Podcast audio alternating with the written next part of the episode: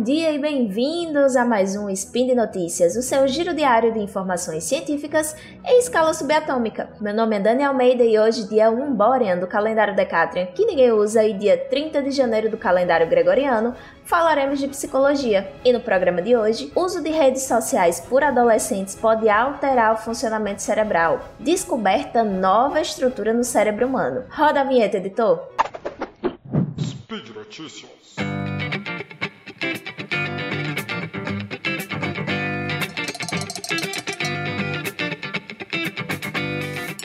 Então, gente, basicamente o programa de hoje, ele vai ser essencialmente sobre neurociência. Então, vamos à primeira notícia do dia, né?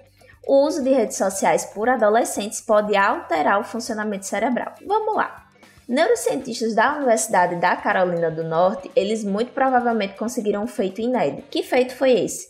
Eles detectaram mudanças na função cerebral correlacionadas ao uso de redes sociais ao longo dos anos. Né? Então, vocês não entenderam errado, eu estou falando de correlação sim, e isso não implica em causalidade. Mas vamos lá. Por que, que esse estudo foi tão inovador? Ele monitorou 169 estudantes entre 12 e 15 anos certo? Que relatavam usar Facebook, Instagram e Snapchat. Esse estudo ele foi publicado na JAMA Pediatrics. E aí, como foi que eles fizeram? Eles classificaram os usuários em três categorias, de acordo com os hábitos de uso de redes sociais, e passaram esses voluntários por três ressonâncias magnéticas é, em intervalos de um ano. Então, o estudo começou, eles tinham 12, aí passaram por, por uma ressonância, aos 13 passaram por outra, aos 14 passaram por outra, certo? E aí é, foram comparados os resultados dessas ressonâncias. Então vamos lá, para entender como é que foi classificado esse perfil de uso deles,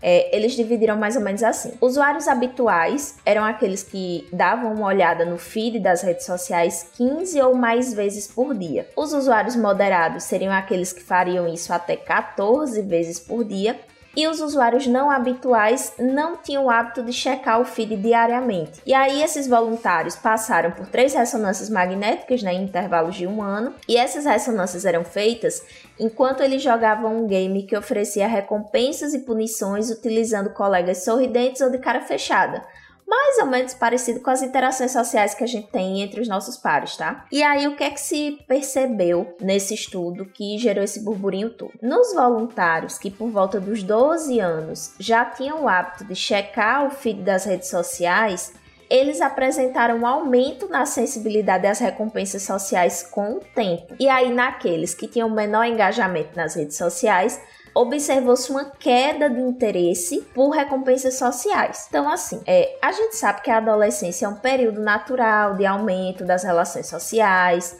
né, que essas diferenças cerebrais encontradas podem ser um reflexo da relação entre colegas que levam a um uso mais frequente das redes sociais, mas de modo geral, o que os resultados desse estudo estão apontando é que os adolescentes que crescem usando redes sociais com frequência eles estão se tornando hipersensíveis ao feedback dos seus pares. Então, é como se esses adolescentes eles se tornassem é, extremamente vulneráveis, digamos assim, a as recompensas ou punições sociais que os colegas apresentam, né? E aí é, essas descobertas desses estudos não dão conta da magnitude dessas mudanças. Então não se sabe se essa sensibilidade a recompensas sociais é, é perene, se é de curto prazo, não se sabe quais seriam as consequências disso no longo prazo.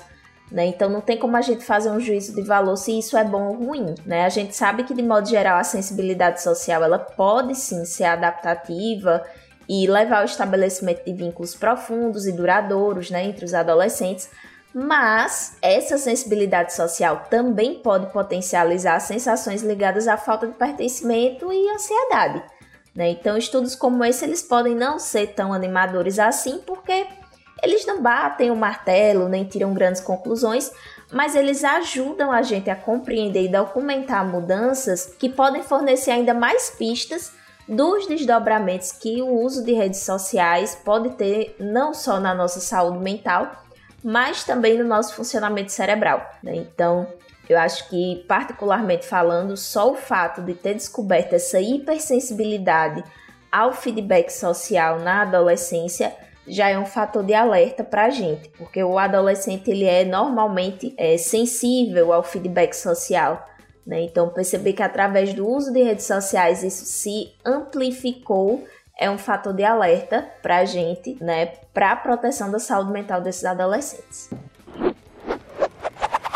Na nossa segunda notícia do dia, foi descoberta uma nova estrutura no cérebro humano. Se você, assim como eu, estuda neuroanatomia já há um tempo, você percebeu que você sempre vai esquecer de alguma estrutura, ou que você sempre vai ter que revisar seus conhecimentos porque toda hora ou surge algo novo ou muda-se o entendimento acerca de alguma estrutura que já existe, né? Então, basicamente foi o que aconteceu dessa vez.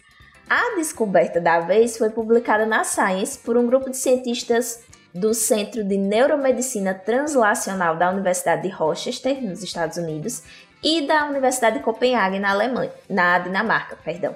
A nova estrutura recebeu o nome de SLIM, que é uma sigla em inglês para membrana subaracnoide do tipo linfático.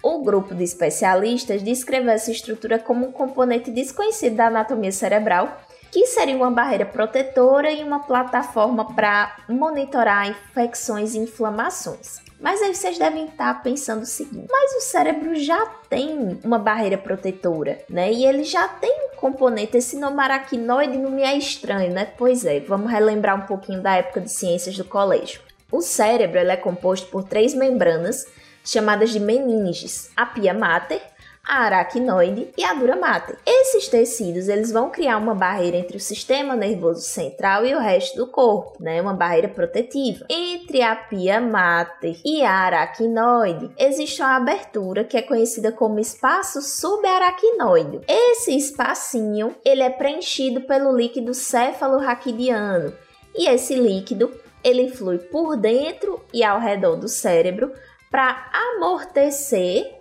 o cérebro, certo? De, de choques e também para ser fonte de nutrientes. A nova estrutura seria uma espécie de quarta membrana que estaria dentro do espaço subaracnoide, certo?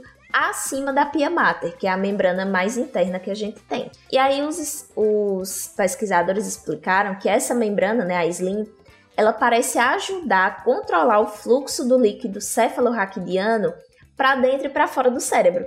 Então, meio que ela seria uma espécie de, de barreira entre o líquido cefalorraquidiano limpo, que entra no cérebro, e o líquido sujo que sai do cérebro arrastando os resíduos de proteínas, né? E aí a hipótese aqui dos cientistas seria que a deterioração dessa membrana dificultaria a limpeza cerebral, afetaria a função neuronal e estaria relacionado com algumas doenças neurodegenerativas, como é o caso do Alzheimer. E aí, essa membrana slim, ela foi descrita pela primeira vez em camundongos, mas os pesquisadores dizem que mais tarde eles foram capazes de detectá-la também em cérebros humanos doados para pesquisa e que não foi possível observar antes, né, e descobrir antes, porque esse material se desintegra quando o cérebro é extraído do crânio durante as autópsias, né? Então, eles disseram o seguinte, que é uma membrana muito fininha, com apenas algumas células de espessura, que não pode ser vista em pessoas vivas por meio de exames de imagem convencionais.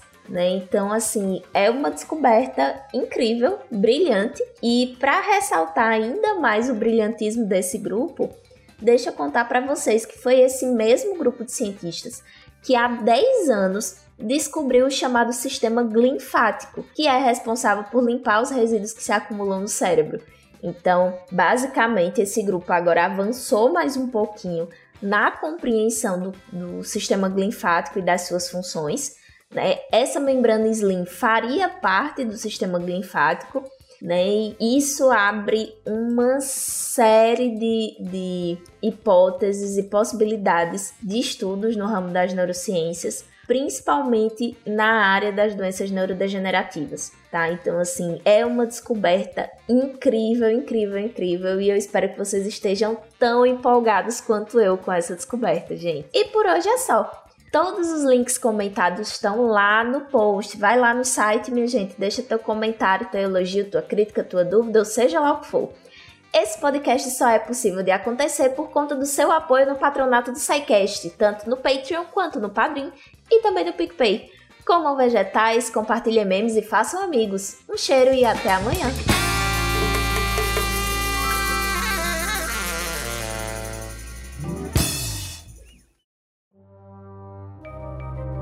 Este programa foi produzido por Mentes Deviantes.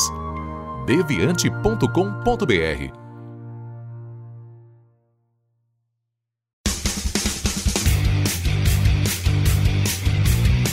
Cortes, edição de podcast.